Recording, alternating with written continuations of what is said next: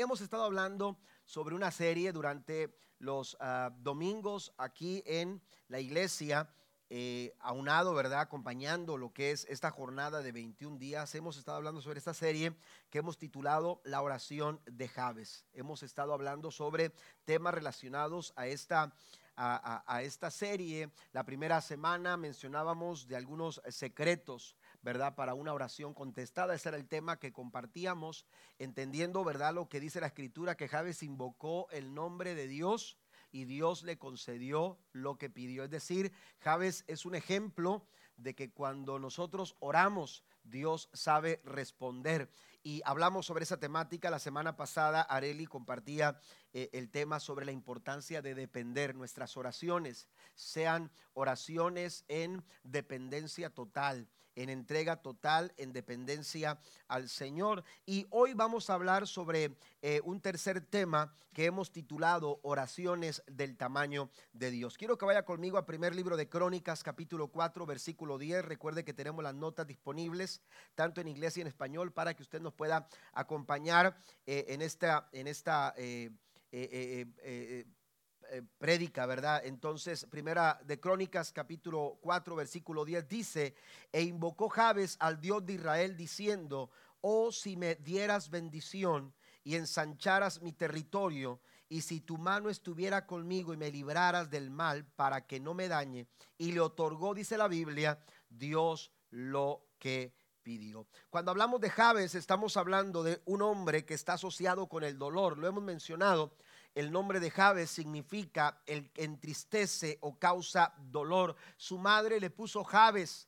Según la referencia que se nos da, es porque su parto fue bastante complicado. Un parto bastante difícil que provocó tanto dolor, tanta aflicción, tanta pena. Eh, eh, eh, físicamente fue bastante difícil dar a luz a Jabes, que su madre cuando pensó en ponerle un nombre, le dio el nombre Javes, el cual está asociado con el dolor, con la tristeza o con la pena. Imagínese usted cada vez cuando Javes supo qué significaba su nombre, cada vez que lo llamaban, seguramente su mente estaba envuelta en ese en ese entorno, en esa carga emocional. Aleluya, cada vez que escuchaba su nombre, Javes significa dolor, tristeza, significa pena. Pero Javes no se resignó a vivir bajo la influencia de su nombre. Y entonces aparece Javes como un testimonio poderoso. La oración de Javes aparece como un testimonio poderoso de lo que una oración puede lograr hacer. E invocó Jabes el nombre de, Dios, al Dios de Israel, y la Biblia dice que Dios le concedió lo que pidió. Jabes estaba relacionado, asociado con el dolor. Sin embargo, este hombre pasó de estar en el anonimato a ser el hombre más prominente ilustre entre sus hermanos. Y todo ello lo hace la oración, porque la Biblia nos enseña que él oró a Dios y Dios le contestó. Esto quiere decir, hermanos, que la forma en que nosotros oramos determina la clase de vida que nosotros vivimos. Javes, aleluya, cargaba eh, eh, eh, ese, ese eh, eh, eh, ese nombre y, su, y su aleluya, su, su, vida parecía no, no ser prometedora en nada. Su vida parecía estar, aleluya, opacado, estar dirigida bajo ese, bajo ese nombre que, que, que le habían puesto. Sin embargo, en un momento determinado, Javes oró al Señor y empezó en su oración a visualizar una vida completamente distinta, una vida completamente diferente. Y cuando él comienza a orar, él se ve bendecido y empieza a decirle al Señor, si me bendijeras, oh Señor. Y empezó a concebir una visión distinta en la que él pudo ver grandeza, prosperidad, influencia. Se imaginó acompañado por Dios a lo largo de su vida. Y no solamente eso, sino que también se imaginó protegido del mal por la benéfica presencia del Señor quien le acompañaba. Todo esto sucedió a través de la oración. Esto quiere decir que la forma en que nosotros oramos determina la clase de vida que nosotros podemos llegar a vivir. La oración de Javes a simple vista quizás eh, para muchos no entraría en el catálogo de grandes oraciones de la Biblia. Si usted eh, empieza a enumerar eh, diferentes oraciones que se hicieron en la, en, la, historia bíblica, de pronto usted podrá enumerar muchas oraciones y la oración de Javes quizás no sería la más, la más destacada. los escritores comunes dirían quizás le falta contenido porque es muy pequeña, es muy corta. En una hoja en blanco quizás llenaría solamente bastarían solamente dos párrafos de una hoja en blanco. Es muy corta, le falta contenido quizás, es sencilla o, tiene pocos elementos para, para considerar. Sin embargo, la oración de Javes, aunque es pequeña en estructura, aunque es pequeña en contenido, aunque es una oración breve, la oración de Javes tiene un tamaño enorme.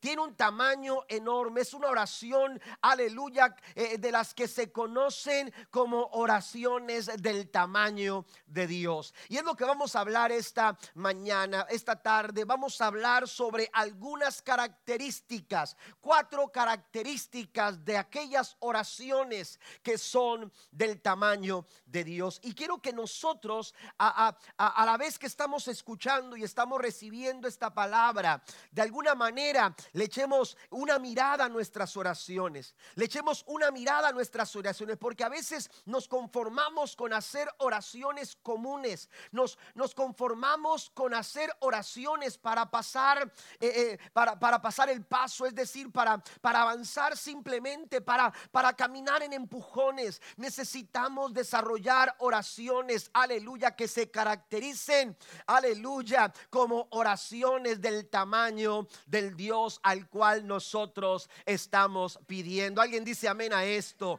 Javes oró al Dios de Israel y como se esperaba, Dios le contestó porque Él siempre responde a nuestro clamor. Si usted lo quiere, den un aplauso fuerte al Señor en esta en esta tarde. Voy a hablar de cuatro características de una oración del tamaño de Dios. Y para ello quiero que vayamos a Daniel capítulo 3, versículo 16 al 18. Leo la nueva traducción viviente. La escritura nos dice, Sadrach, Mesach y Abednego contestaron, oh Nabucodonosor, no necesitamos defendernos delante de usted. Si nos arrojan al horno ardiente, el Dios a quien servimos es capaz de salvarnos. Él nos rescatará de su poder, su majestad. Pero aunque no lo hiciera, deseamos dejar en claro ante usted que jamás serviremos a sus dioses, ni rendiremos culto a la estatua de oro que usted ha levantado. Quiero utilizar esta historia para ilustrar cuatro características de las oraciones del tamaño de Dios. Las oraciones del tamaño de Dios son aquellas, en primer lugar, que saben quién es Dios. Son aquellas oraciones, aleluya, que tienen claro, aleluya, quién es Dios. Son aquellas oraciones que parten de un corazón que conoce, aleluya, a Dios, que conoce cuál es su naturaleza, que conoce cuál es su carácter. Esta clase de oraciones, aleluya, no son pequeñas. Esta clase de oraciones, aleluya, no son eh, chicas. Esta clase de oraciones son enormes. Esa es la clase de oración que nos presenta, aleluya, eh, eh, en el caso de Javes. La oración de Javes es una oración que comienza en una completa dependencia a Dios, como nos predicaba Areli la semana pasada. Pero no cualquier Dios. Cuando Javes ora a Dios, está orando, dice la escritura, al Dios de Israel. Invocó al Dios de Israel. Javes tenía claro a quién debía eh, eh, eh, invocar para, para, para, para encontrar el auxilio que necesitaba en su vida. Él sabía que no podía acercarse a cualquier Dios. Él sabía que no podía acercarse, aleluya, a cualquier fuente. Él necesitaba acercarse, aleluya aleluya, al Dios único y verdadero, el Dios de Israel, aleluya, que se ha revelado a nosotros. Cuando hablamos de Dios y de su naturaleza y de su carácter, encontramos que en el estudio de los nombres de Dios, aleluya, eh, eh, encontramos cómo Dios se revela a nosotros. Es decir, si queremos conocer al Señor, eh, tendremos que estudiar los nombres, los distintos nombres de, de los cómo se revela en su palabra. Y hay, hay muchos nombres que se utilizan, aleluya, para referirse a Dios. Muchos nombres, aleluya, que, que, se utilizan para, para identificar a Dios. Usted no va a responder a Juan si usted se llama Pedro, ¿verdad que no? Eh, ¿Por qué? Porque su nombre lo identifica. Amén. Su nombre lo identifica y, aleluya y, le, da, le da identidad. Bueno, Dios se nos revela a nosotros a través de sus nombres en la Biblia. Y los nombres Escuche esto, en el, antiguo tiempo, en el antiguo tiempo los nombres estaban muy relacionados con el carácter de las personas. Y el nombre de Dios, uno de los nombres de Dios que encontramos en el Antiguo Testamento es el nombre de Elohim. Elohim, este nombre aparece más de 2500 veces en el Antiguo Testamento. Elohim es un nombre muy mencionado en el Antiguo Testamento. Era, era, el nombre con el que Dios se había revelado al ser humano desde el principio. Si usted va a Génesis capítulo 1, versículo 1, dice la escritura, aleluya, que Dios creó los cielos y la tierra. Amén. Dios hizo los, los, cielos y la tierra. Es, esa referencia que se hace es al nombre de Elohim. Es el nombre de Elohim. Y Elohim significa Dios creador, el supremo gobernante, poderoso y Señor soberano. Cuando hablamos de Elohim, estamos hablando de un nombre que enfatiza el inmenso poder de Dios. Así que cuando Javes se acerca a Dios, está consciente de quién es. Está consciente de que al Dios al que se acerca, aleluya, es el Dios creador del universo. Es el supremo gobernante poderoso, pero también es el Señor soberano que está por encima de todas las cosas. Alaba a Dios en esta, en esta tarde. Den un aplauso fuerte a nuestro Dios. Él es, aleluya, el soberano del universo. Él es el creador, aleluya, de todas las cosas. Él es el supremo gobernante y poderoso. El salmista David dice en el Salmo 103, versículo 19, el Señor ha hecho de los cielos su trono y desde allí gobierna todo. Si queremos hacer oraciones del tamaño de Dios, tendremos, aleluya, que conocer a Dios. Tendremos que relacionarnos con Él. Tendremos, aleluya, que saber, tener claro quién es el Dios al que nosotros servimos. Javes lo tenía claro. Dios es el soberano que gobierna por encima de lo que yo estoy viviendo. Por, por encima, aleluya, de, de, de mi dolor. Por encima de mi angustia. Por encima de mis dificultades. Por encima de mis limitaciones, porque Él se ve a sí mismo limitado, se ve a sí mismo frenado por el peso de un nombre que le recordaba un pasado doloroso y un futuro poco prometedor. Pero entonces en un punto de su vida invocó el nombre del Dios de Israel, ese Dios infinito, ese Dios tan grande, ese Dios tan lleno de gloria y de poder, pero también un Dios tan íntimo, tan accesible y capaz de responder al más mínimo detalle en nuestras oraciones. Ese Dios es nuestro Dios. Elohim, aleluya, las oraciones del tamaño de Dios requieren poner toda nuestra confianza en el carácter de Dios. A veces nos vemos envueltos en situaciones tan intimidantes, tan desafiantes, de pronto la vida en un momento a otro nos cambia y de pronto el dolor, de pronto la ansiedad y las dificultades empiezan a querer tomar lugar en nuestros corazones y en nuestros pensamientos. La pregunta es, aleluya, ¿cómo, qué, vas a hacer? ¿Cómo vas a responder? Y tus oraciones es una forma, la forma en que tú oras, es una forma en la que tú respondes a las circunstancias. Los jóvenes hebreos se vieron desafiados por Nabucodonosor y le preguntó, ¿qué Dios será capaz de librarles de mi mano y del horno de fuego ardiente? Y entonces ellos respondieron, ellos respondieron, el Dios al cual servimos. El éxito de tu vida de oración va a depender del concepto que tú tengas de Dios. Por eso Javes encontró respuesta a su clamor, porque él tenía un concepto claro de quién era el Señor, quién es Dios. Nuestras oraciones y nuestras acciones se van a ver influenciadas por el concepto que nosotros tenemos acerca de Dios. Se les preguntó a, a Sadrach, Mesach y Abednego, ¿qué Dios será capaz de librarlos de mi mano y del horno de fuego ardiente? Y cuando hubo que responder, la Biblia dice que ellos dijeron, el Dios a quien servimos. Aleluya, un Dios que conocemos. No es un Dios extraño no es un Dios ajeno a mi situación, no es un Dios distante, aleluya, porque Dios no está distante de aquellos que le buscan. El Señor dice que Él está cerca del quebrantado de corazón. El Señor está cerca, aleluya, de aquellos que tienen un espíritu humilde. El Señor está cerca de sus hijos, de su pueblo, y con esa confianza podemos venir a Él esperando que Él nos escuche y Él lo hará.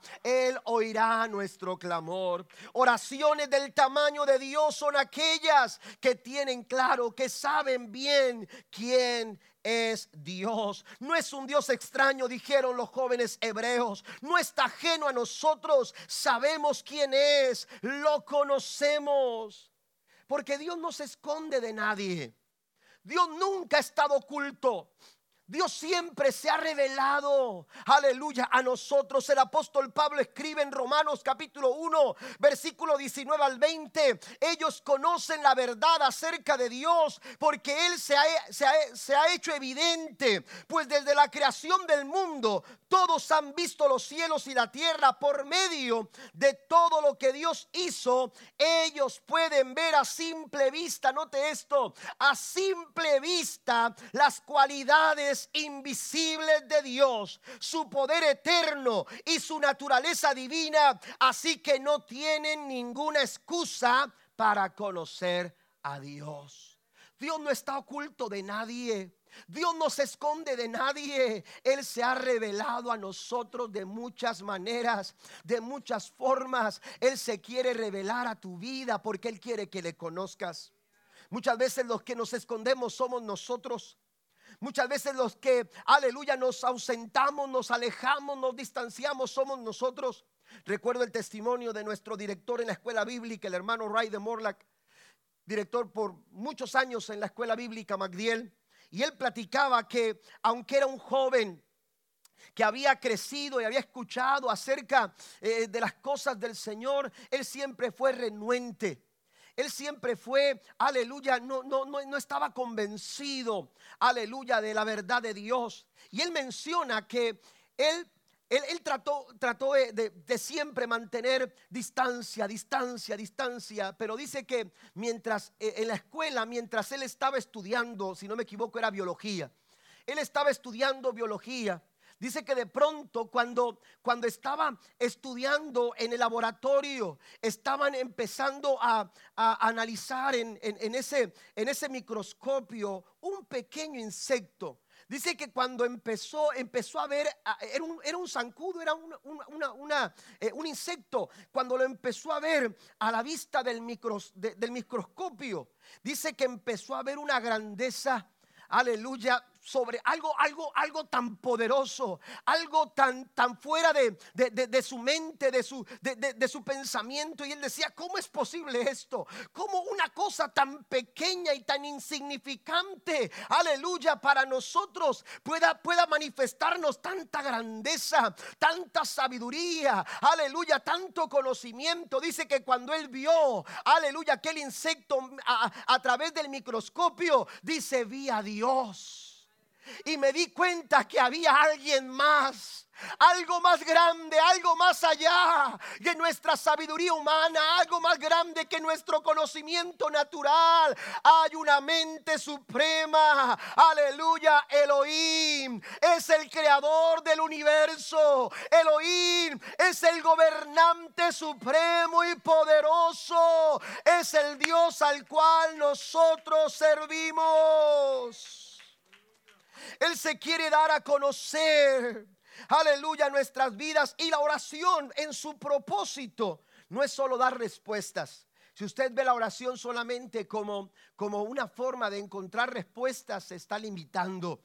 Porque la oración no es solamente para darnos respuestas, la oración es para que nosotros podamos relacionarnos con Dios. Yo lo mencionaba el viernes con los varones en nuestro tiempo de oración, el viernes a las 7. Eh, Estábamos aquí orando y yo lo mencionaba que la oración, la oración, aleluya, es más que simples palabras. Es más que, que, saber lo que tengo que decir y qué no tengo que decir. La oración es un tiempo de relación con Dios. La oración es un tiempo que nos permite conocerlo, porque si tú quieres conocer a Dios, tienes que pasar tiempo con Dios. Usted no puede conocer a Dios si usted no pasa tiempo con Dios. Dios está esperando que nosotros tomemos el tiempo, aleluya, para conocerlo. Aleluya, usted conoce una persona, aleluya, a medida que usted pasa tiempo con esa persona y empieza a descubrir cosas que usted no conocía de esa persona. A lo mejor tenía un concepto equivocado de esa persona. ¿Por qué? Porque la desconocía. Pero cuando empieza a conocerla, cuando empieza a pasar tiempo con esa persona, dicen que para conocer a Andrés hay que conocer, que vivir con Él un mes.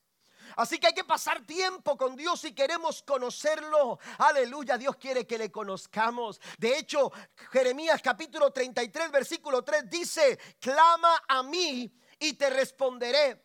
Pero solamente eso es, es, es una parte de. Note lo que sigue diciendo, te daré a conocer cosas grandes e inaccesibles que tú no sabes. Ese es el propósito al orar.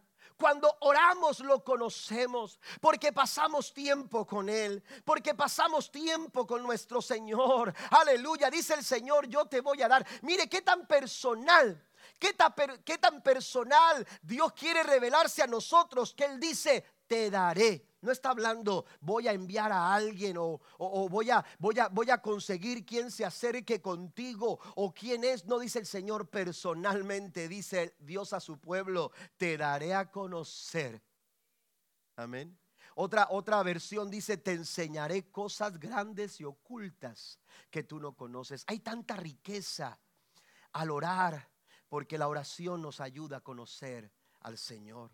Así que hagamos oraciones del tamaño de Dios, oraciones que tienen claro quién es Dios, un Dios que nos da a conocer cosas grandes. Y me gusta mucho esa palabra que dice inaccesibles. Cosas inaccesibles, esas cosas, aleluya, que parecen distantes, imposibles, aleluya, de alcanzar. Yo mencionaba esta mañana que cuando usted le da eh, a una persona el paso en su casa y le dice, pase, está en su casa, Oiga, no es que usted le está dando la casa, porque no es que está firmando las escrituras y le está diciendo, mira, esta es tu casa. No, ¿verdad que no? E, e, es, parte de la ética, de los buenos modales. Usted le está diciendo, pasa, estás en tu casa. Pero ese, yo entiendo, si usted me dice, pasa a tu casa, no quiere decir, eh, eh, vea, vea, la recámara eh, este, de, fulanito o vea, no, es, una forma de, de, expresar este, un buen trato, una, una bienvenida. Aleluya, usted le da el paso a su sala, le da el paso a su, quizás a la mesa para que tome un café o, pueda compartir el pan con usted. Pero hay lugares en su casa que usted sabe y yo sé que son muy personales, que son muy privados, que ahí solamente entra un círculo, aleluya, eh, muy privado,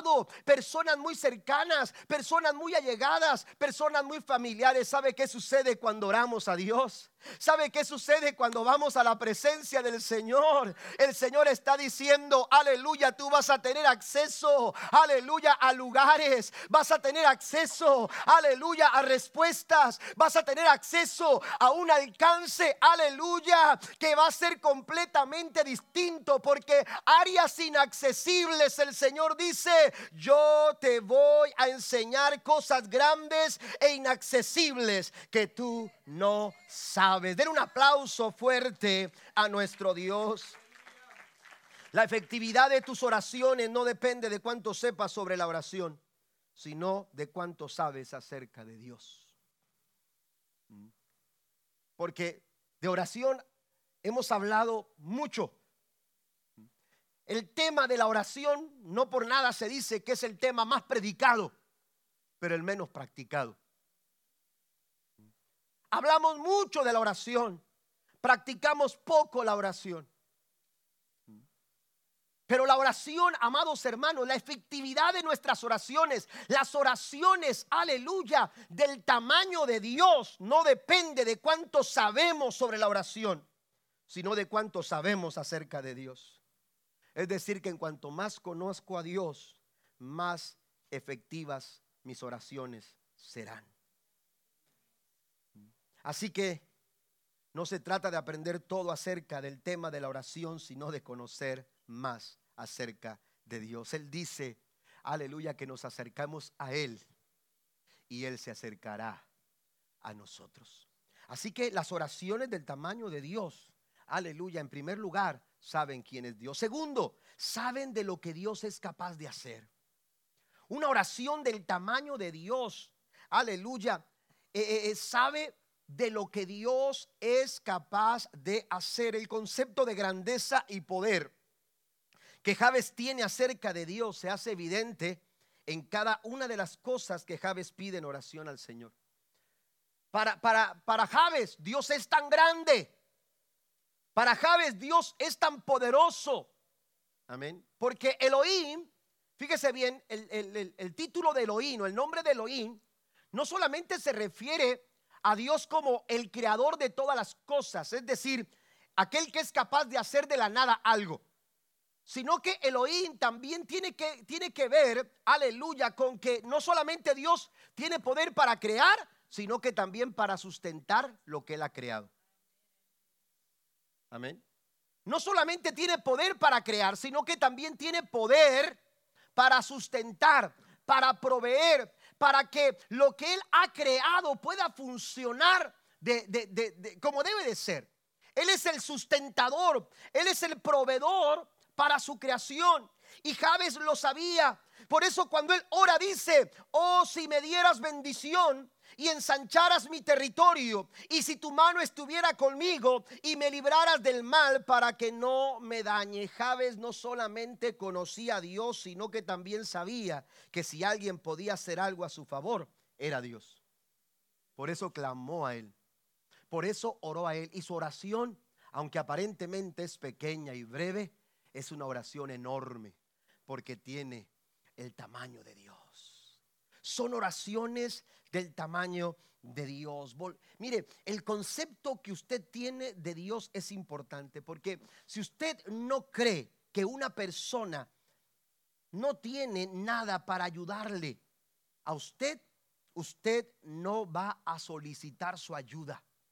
Pero si sucede todo lo contrario, si usted sabe que una persona tiene la capacidad de ayudarlo, usted se va a acercar.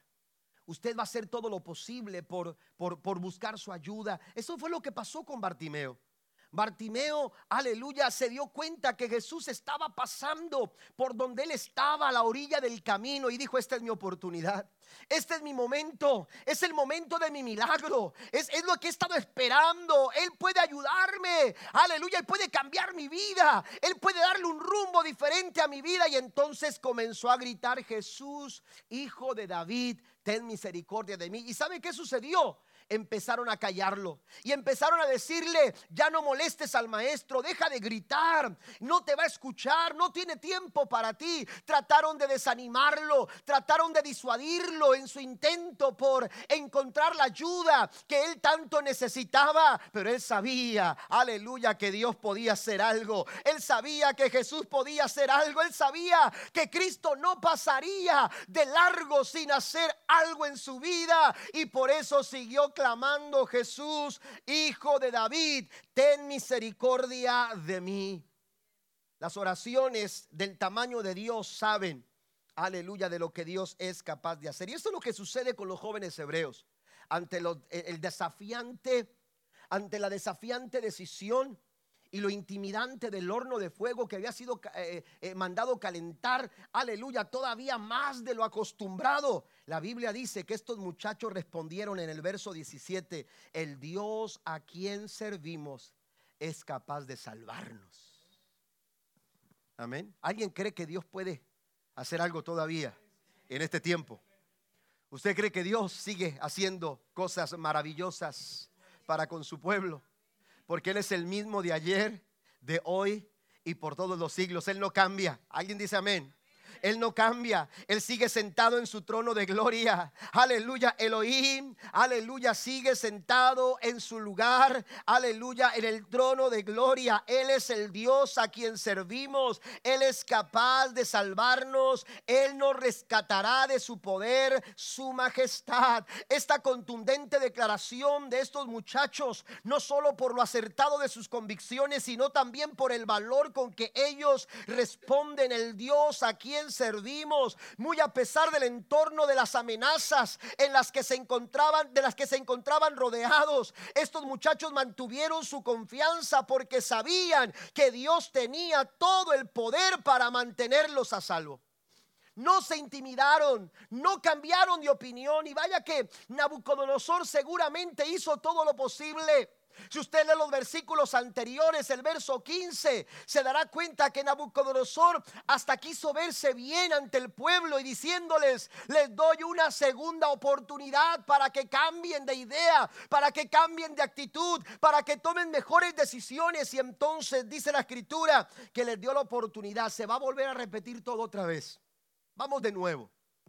Pero la Biblia dice que ellos no se intimidaron ellos no cambiaron de opinión y es que nosotros los seres humanos somos tan volubles en nuestra forma en la que vemos y enfrentamos las circunstancias de la vida.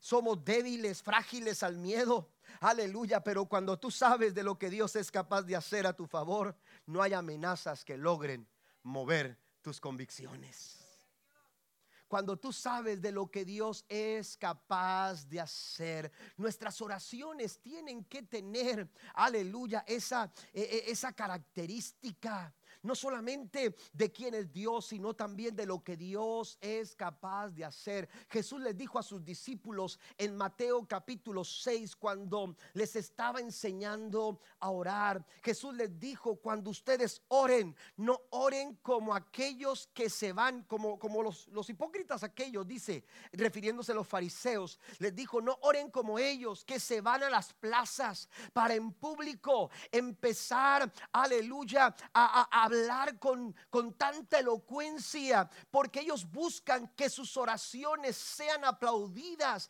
y que impresionen y que asombren a todos los que los escuchan. Mire, qué tan, qué tan claro es Jesús en este punto que dice, ellos ya recibieron lo que buscan.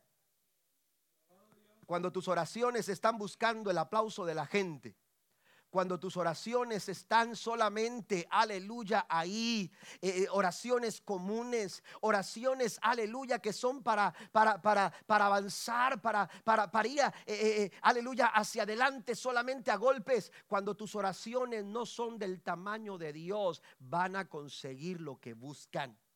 Pero Jesús les dijo, ustedes no oren de esa manera. Si ustedes quieren recibir algo de su Padre Celestial, ustedes tienen que apartarse a solas con Él. Aleluya. Es un tiempo de estar apartados con el Padre. Y algo interesante es que cuando Jesús habla del Padre, aleluya, dice, vuestro Padre que está en lo secreto. Esa expresión, hermanos, eh, eh, eh, se, se refiere, y otras versiones, por ejemplo, como la nueva traducción viviente, dice, vuestro Padre que todo lo ve. No está hablando de un Padre limitado.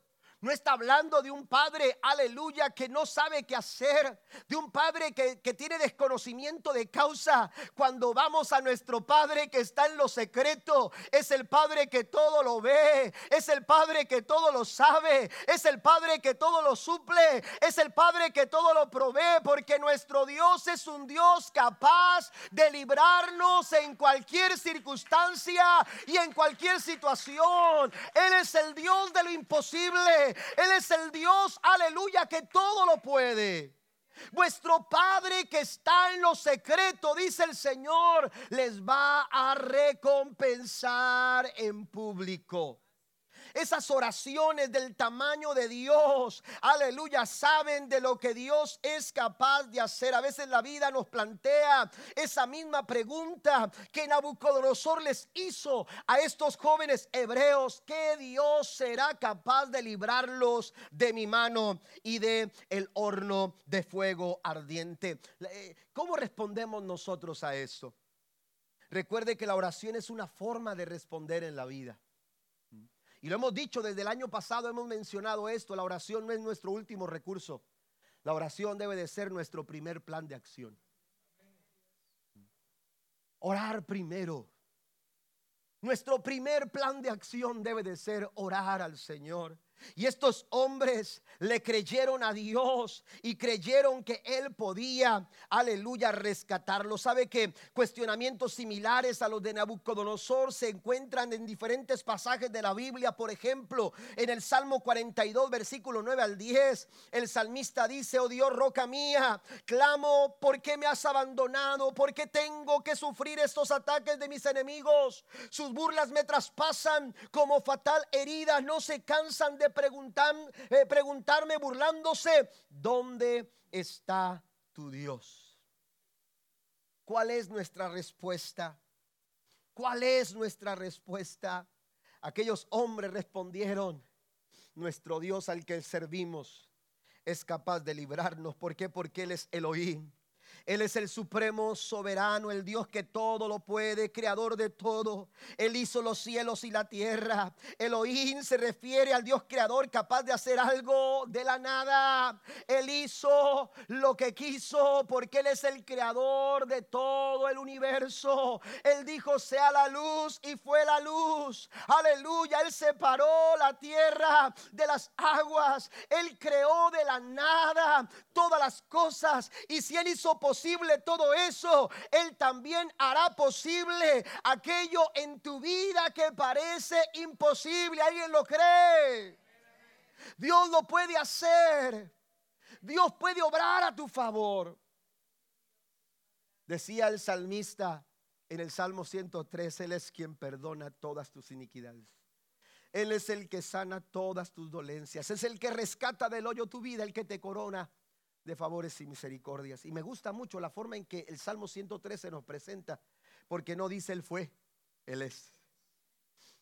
¿Sabe por qué? Porque aunque ya David no está, aunque ya Salomón no está, aunque Jabes ya no está, aunque los jóvenes hebreos ya no está, aleluya, ahora estamos nosotros, hemos cambiado, somos diferentes, son diferentes épocas, pero Dios sigue siendo el mismo de ayer, de hoy y por todos los siglos. Den un aplauso fuerte, déselo fuerte al Dios que no ha dejado de ser. Él es capaz de crear, pero también sustentar lo que ha creado. Pablo escribió en Colosenses 1, 16 y 17, porque en Él fueron creadas todas las cosas, las que hay en los cielos y las que hay en la tierra, visibles e invisibles, sean tronos, sean dominios, sean principados, sean potestades. Todo fue creado por medio de Él y para Él. Y Él es antes de todas las cosas y todas las cosas en Él subsisten. Dios tiene poder para obrar. Y las oraciones del tamaño de Dios saben que Dios es capaz de hacer cosas poderosas. Número tres, voy avanzando. Tres, descansa en la soberanía de Dios. Las oraciones del tamaño de Dios, aleluya, saben quién es Dios, saben de lo que Dios es capaz de hacer, pero también son oraciones que descansan en la soberanía de Dios. Descansar en la soberanía de Dios. Mira lo que dice Daniel 3:18 y esto es algo, algo que, que personalmente me impresionó. Aleluya, me ha impresionado de, de, la vida de estos jóvenes, porque dice el verso 18, pero aunque no lo hiciera, oiga, qué manera de orar. Qué manera de orar. Y es que a veces oramos, hermanos, como, como aquellos niños que están en la fila del HIV, esperando a que su mamá les dé lo que ellos quieren. Y quieren su chocolate y su mamá dice, no, no podemos comprar chocolate, queremos estos chicles, queremos esto. Y oiga, y, se tiran al piso y, gritan y patalean y, y, oiga, hacen todo tipo de cosas. No, no, no se lo haga. Algunos, cuando éramos niños, éramos así. Amén. Pero, bueno, algunos se quedan así como. Pero resulta, hermanos, que a veces queremos que Dios responda conforme a lo que nosotros queremos. Pero recordemos que Dios es soberano. Y si Dios está sujeto a lo que yo quiero, entonces Dios no es Dios. Entonces Dios no es Dios. Pero Dios tiene aleluya, su atributo y uno de los atributos de Dios es su soberanía. Aleluya, es un ser soberano. Y los jóvenes hebreos lo entendieron. Ellos, Sadrach, Mesach y Abednego, aleluya, tenían claro no solamente que, que, quién era Dios, no solamente de lo que Dios era capaz de hacer, sino que también tenían claro que Dios estaba por encima de todo. Amén. Él nos puede librar, pero si no lo hace, pero si entonces no sucede lo que yo esperaba, Dios sigue siendo Dios en mi vida. Dios sigue siendo el dueño de mi vida, el dueño de mi corazón. Descansar en la soberanía de Dios, hermanos, aleluya. Eh, eh, es, es, es, es parte de esas características de una oración del tamaño de Dios. Amén. Que Dios obre según su soberana voluntad que Dios obre según, aleluya, su voluntad en mi vida. Nos atreveremos a orar de esa manera. Esas oraciones no son pequeñas. Esas oraciones, aleluya, no son, no, no, no tienen nada de pequeño. Esas oraciones son del tamaño de Dios. Amén. Porque son capaces de descansar, aleluya, en la soberanía del Señor. Mire que la respuesta de Sadrach, Mesaya, Bennego no se le esperaba a Nabucodonosor. Nabucodonosor no se esperaba, no, no, se no veía venir la forma en que ellos respondieron. ¿Por qué? Porque él pensaba que hasta ese momento él tenía el pensamiento de que él tenía todo bajo control. Yo soy el que le pongo, le quito temperatura al horno. Yo soy el que mando, yo soy el que ordeno, yo soy el que dicto. Y cuando yo digo algo, aleluya, la gente hace lo que yo digo. Es más, les doy una segunda oportunidad porque yo quiero. Yo me imagino que, que Nabucodonosor pensaba, estos muchachos van a, van, a, van, a, van a venir y van a decir, ¿sabes qué, Nabucodonosor? Perdónanos, discúlpenos, eminencia. Eh, eh, eh, no sé en qué estábamos pensando, nos dejamos llevar por nuestra emoción. Nabucodonosor pensaba quizás que Sadrach, Mesad y Abednego iban de alguna manera, aleluya, a, a cumplir con sus expectativas. Sin embargo, cuando él los desafió y cuando él les dijo, ¿qué mano, qué Dios será capaz de librarlos de mi mano y del horno de fuego ardiendo? La Biblia dice que ellos respondieron, el Dios al cual servimos nos puede librar, es capaz de librarnos, pero si no lo hace, si no lo hace. ¿Sabe que esta respuesta, amados hermanos, esta respuesta descansa solamente se puede dar cuando descansamos en la soberanía de Dios. ¿Y qué es la soberanía de Dios? ¿Cómo, podemos entender? La palabra soberanía es una palabra compuesta que proviene del latín, de un vocablo sober, que significa encima, y el sufijo amus, que significa procedencia. Amén. Esta palabra soberanía quiere decir el poder supremo sobre todos los demás. Cuando, cuando apelamos a la soberanía de Dios, estamos diciendo que Él es quien ordena todo en todo. Amén. Que Él es la máxima autoridad sobre todo lo creado y que no hay poder, no hay ley, no hay ninguna otra cosa que pueda, aleluya, de alguna manera influenciar las decisiones del Señor. Él, aleluya, hace conforme a lo que Él Mire lo que dice el Salmo capítulo 135, versículo 6. Dios hace lo que quiere en el cielo y en la tierra, y en el mar y en sus profundidades. Las oraciones del tamaño de Dios no buscan solo una respuesta, sino la mejor. Y esa respuesta mejor, aleluya, está en la soberanía del Señor. Amén. Mire la forma en que, en que, en que Javes ora. Oh, si me bendijeras. No le está diciendo a Dios, Señor, tienes que bendecirme. Él está diciendo, oh Señor, si pudiera alcanzar la bendición que viene de ti. La mano soberana de Dios está por encima de todo. Él es quien ordena nuestros pasos. Él es el que hace todas las cosas. Aleluya, las cosas fueran hechas por Él. Aleluya, por medio de Él y para Él. Y todas las cosas, como dice Pablo, por Él subsisten. Ellos dijeron, si no lo hace, entendiendo que Dios no está limitado ni obligado a lo que yo digo, a lo que yo quiero. Si fuera así, entonces Dios no sería Dios. Pero si no lo hace, aleluya, porque al final de todas las cosas, aleluya, la voluntad de Dios permanece. Y hay que hacer hincapié que en la, en la expresión o en la respuesta de estos jóvenes hebreos no hay dudas. No es que ellos estén dudando ni por un momento dudaron. Ellos no tuvieron dudas de que Dios podía hacer algo a su favor. Ellos no dijeron si no puede. Ellos no dijeron si no quiere. Aleluya, ellos dijeron si no lo hace. Es muy diferente. Las dudas no aparecen. Sadrach y Mesach y Abednego no dudaron del poder de Dios. Lo que ellos eh, eh, expresan es una seguridad, una confianza en la soberana, en la soberanía de Dios. No hay dudas, hay confianza. No hay dudas, hay seguridad. Porque cuando tú estás confiando en la soberanía del Señor, aleluya, tú vas a encontrar descanso para tu alma. Y esto es algo maravilloso porque hay veces en que Dios no resuelve un problema. Aleluya, pero te da descanso en medio del problema. ¿Me entiende?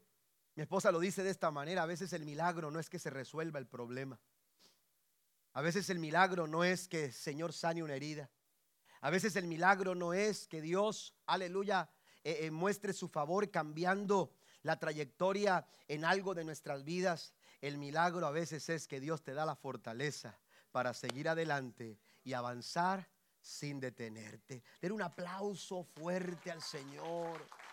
Porque si no lo hace, es porque su sabiduría, es porque lo que Él conoce. Hay cosas que a veces mis hijos vienen, eh, cuando eran pequeños sobre todo, vienen y me preguntan, papá, esto. Yo, yo les decía, no, es que no pueden, es que no esto. ¿Por qué? Porque uno como padre sabe lo que nuestros hijos necesitan y lo que les conviene a ellos. Hay cosas, aleluya, que tú no vas a permitir que tu, hijo vaya a hacer o, o que tu hijo haga. Aleluya, ¿por qué? Porque tú eres un padre que sabes que puede ser contraproducente o puede ser, aleluya, un peligro para tu hijo. Bueno, Dios sabe cosas que tú y yo no sabemos, pero como buen padre cuida de nosotros y cumple su voluntad.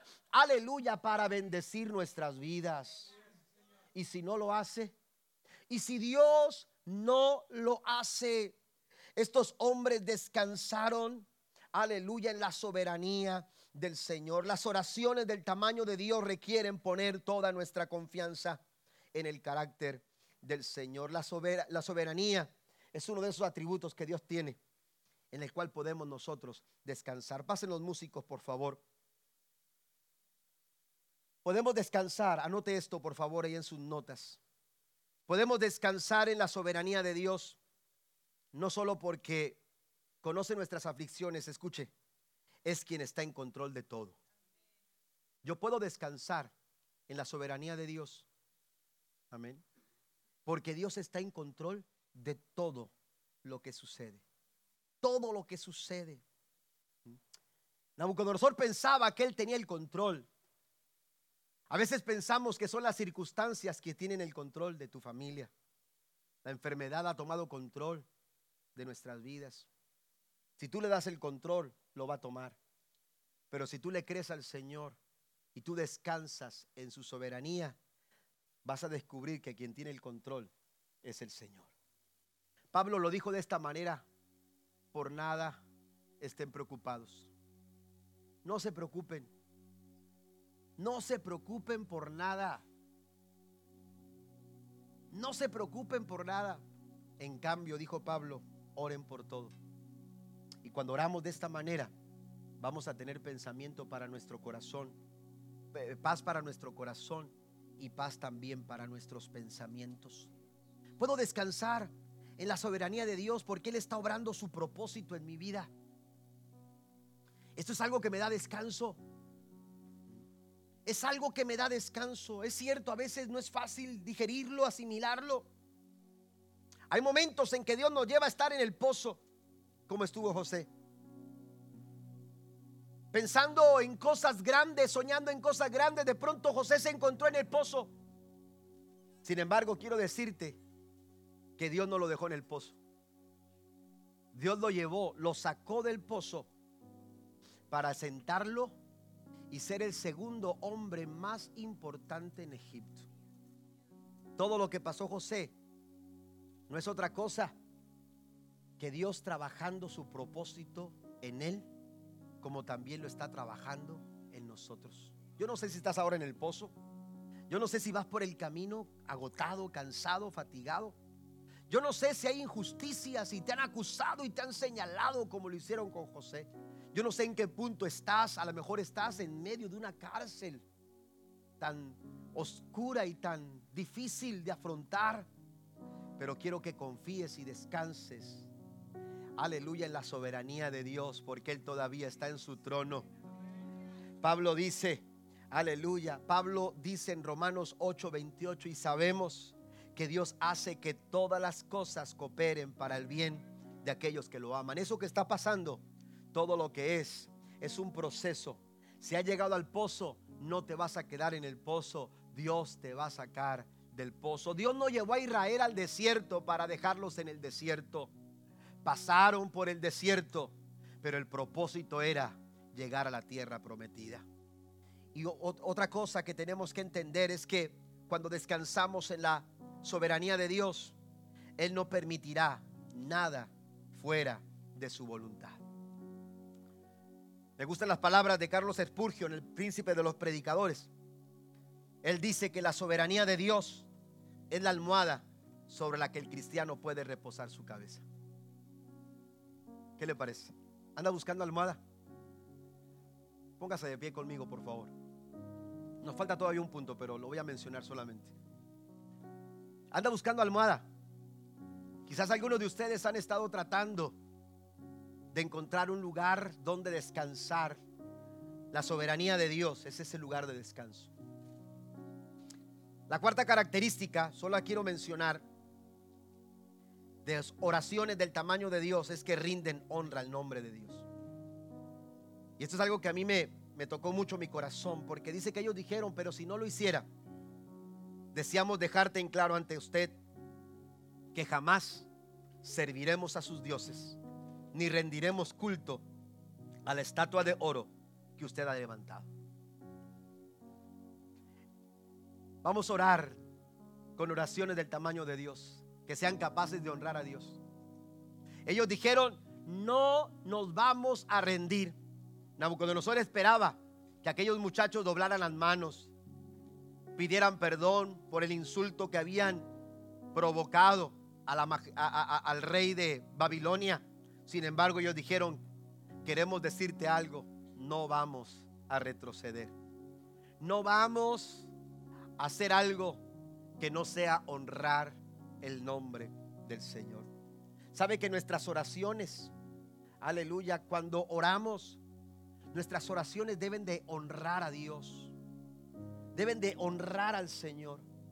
Jesús lo dijo de esta manera en Juan capítulo 15, versículo número 7 si permanecen en mí y mis palabras permanecen en vosotros, dice el Señor.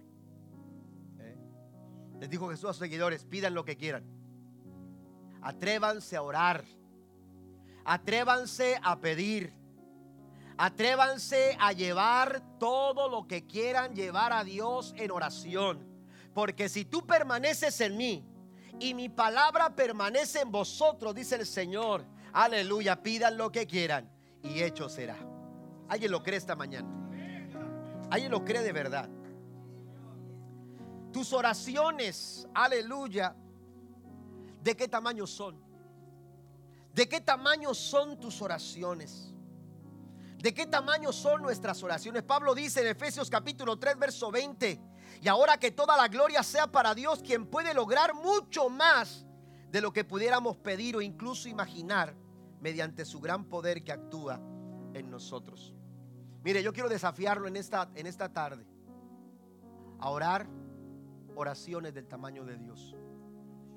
Que se atreva a orar pidiendo aleluya al Señor de acuerdo a quién es Él, lo que Él puede hacer, de acuerdo a su soberana voluntad, pero también en honra al nombre del Señor.